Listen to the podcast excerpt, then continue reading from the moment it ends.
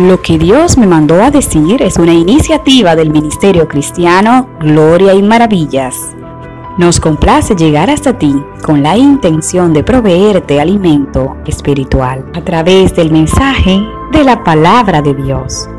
Hola, soy Flérida Mauricio de Jiménez y te doy la bienvenida a tu podcast, Lo que Dios me mandó a decir. Dios te bendiga. Como ya sabes, estamos en la quinta temporada de este tu podcast, Lo que Dios me mandó a decir. Han sido episodios muy interesantes. Durante esa temporada hemos aprendido mucho y lo más importante, hemos sido edificados.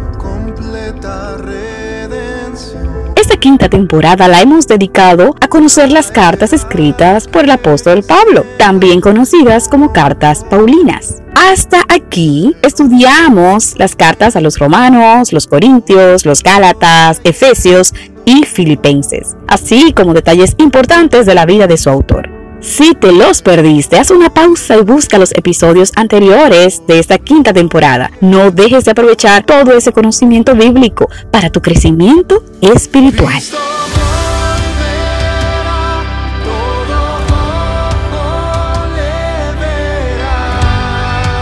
Hoy iniciamos el estudio de la carta a los colosenses.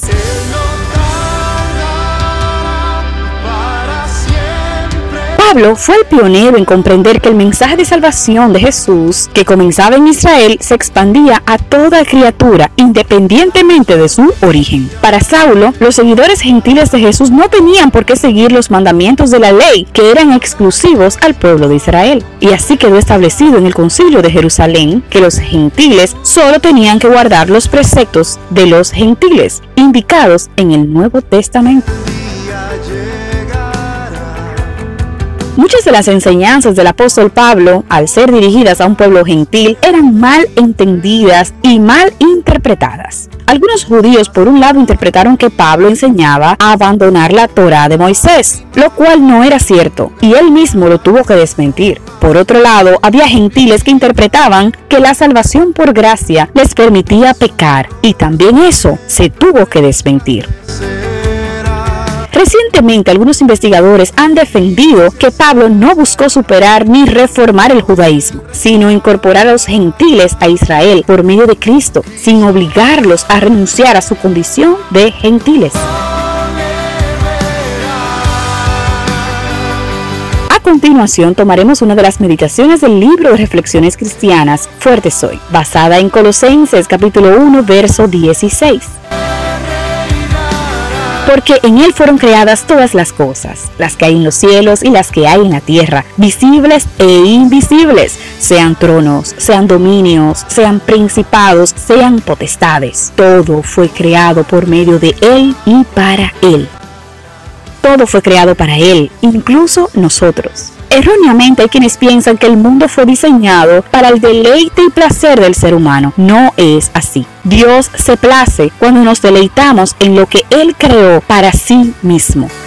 La Biblia es clara al indicar que el mundo y lo que existe fue hecho por Él y para Él. Algunos viven tan absortos en su egocentrismo que entienden que el sol brilla para ellos y que el mundo gira en torno a ellos. Es así como tantos asumen una actitud inconforme. Se enojan si hace calor, se quejan si hace frío, se lamentan si llueve y reniegan cuando hay sequía. Internalizar que lo que vemos y disfrutamos en este mundo es por gracia, ya que nada nos pertenece, es clave para vivir más satisfechos de todo cuanto recibimos. Si Dios, dueño y Señor, quiere traer lluvia o sequía sobre su creación, nada tiene que ver con nosotros y nuestros intereses particulares y egoístas.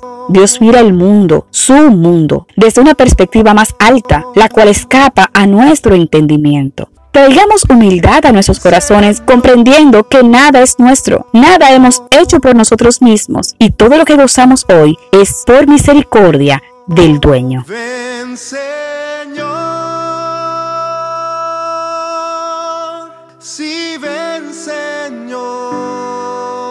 Primera de Crónicas 16:24 nos dice, anuncien entre los gentiles su gloria y en todos los pueblos sus maravillas. Esta y otras meditaciones bíblicas cristianas las puedes encontrar en el libro de meditaciones Fuerte Soy, disponible en Amazon y en librerías cristianas. Fuerte Soy es un libro fascinante y con un estilo cercano y práctico. Te lo recomendamos, seguros de que fortalecerá tu espíritu. A través de las redes sociales nos encuentras como Mauricio de Jiménez Oficial y nuestro correo electrónico contacto arroba ministerio De esta forma llegamos al final de este maravilloso episodio, esperando volver a encontrarnos la próxima semana para continuar explorando la palabra de Dios. Gracias por acompañarnos. Se despide en nombre de todo el equipo del Ministerio Gloria y Maravillas, tu amiga Flérida Mauricio de Jiménez. Que el Señor te bendiga.